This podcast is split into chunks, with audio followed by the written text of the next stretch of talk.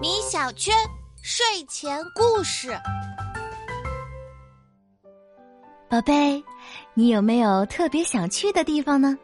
是大海，是草原，是繁华的都市，还是神秘的外太空呢？如果你还没有做好计划的话，那就先跟着这只小妖怪的脚步去看一看吧。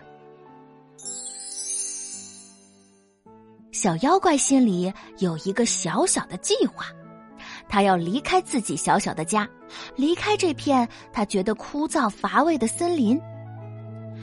于是这天，小妖怪郑重的对妈妈说：“妈妈，我要离开这里，去外面的世界看一看。”好的，我的孩子。妈妈一反常态的没有惊讶，而是慈爱的看着他说：“你长大了，我已经不用担心你被大妖怪吃掉了。”于是，小妖怪背上小小的行囊离开了家。第一天，小妖怪沿着长满了野草莓的林间小路一直往东走，走到了小路的尽头，遇见了一汪蓝宝石一般澄澈明亮的湖泊。夜里。他伴着月光露宿在湖畔，感到既充实又快活，开心的感叹着：“啊，外面的世界可真美好啊！”第二天，小妖怪嗅着甜蜜的花香，跟着采花的蜜蜂，脚步轻快的一路向南。他看到树木逐渐茂盛，看到百花绚烂绽放。还看到了许多未曾见过的新奇生物。外面的世界可真有趣呀！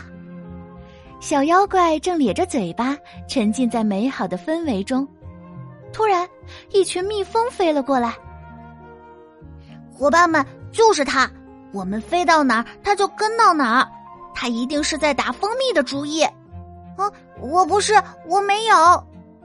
小妖怪试图解释。但蜜蜂们二话不说就对他发起了进攻，就算小妖怪用魔法躲过了一些攻击，也依然被蛰得满头是包。外面的世界还挺危险的呢。第三天，为了避免出现前一天的情况，小妖怪抱着自己肿成了猪头的脑袋，漫无目的的在丛林中行走。这时。一只狐狸蹑手蹑脚的从他面前走过，小妖怪心中笃定，哼，他肯定是要去做坏事。于是他偷偷的跟在狐狸身后，一路跟着他来到了鸭妈妈孵蛋的草丛。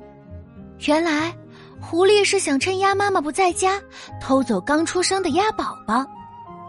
狐狸刚伸出自己罪恶的爪子，小妖怪马上就跳出来阻止了他。住手！小妖怪的声音引来了许多小动物，谁料狡猾的狐狸竟然倒打一耙，指着小妖怪控诉道：“这只妖怪要偷走鸭宝宝，幸好我阻止了他，他才没有得逞。”不是我，是狐狸他。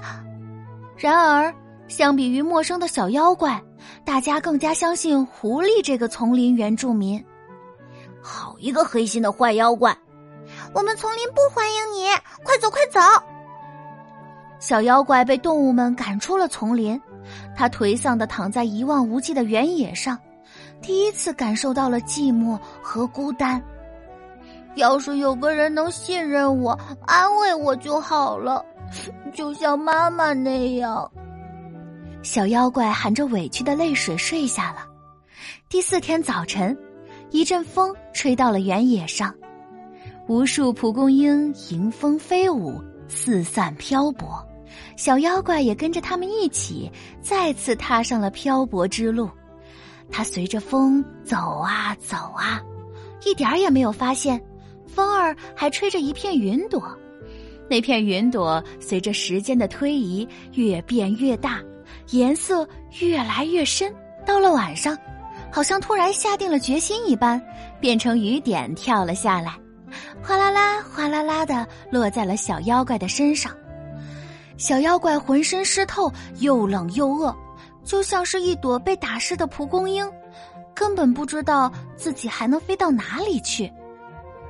第五天，不知道该去哪里的小妖怪决定跟着自己的心走。他闭上眼睛，迈开步子，就这样一直走，一直走，渐渐闻到了一股熟悉的香味。当他睁开眼睛的时候，发现自己竟然站在了自己家的门口。正在厨房里忙碌的妈妈笑着看了看小妖怪，什么话也没说。只是不一会儿，桌子上就摆满了香喷喷的饭菜，当然也摆上了小妖怪的碗筷，就像小妖怪从来没有离开那样。小妖怪吃到了这几天里最满足的一餐，他一边大口吃着菜，一边说：“虽然我回来了，但我还是会再次出门闯荡的。我也更加确定，我永远爱您。”妈妈温柔的看着小妖怪，给他端来了一杯甜蜜蜜的苹果汁。妈妈永远欢迎你回家，宝贝。不管你将来要去哪里，家里的大门都会一直为你敞开，家永远是你温暖的港湾。好了，宝贝，今天的故事讲到这里就结束了，晚安。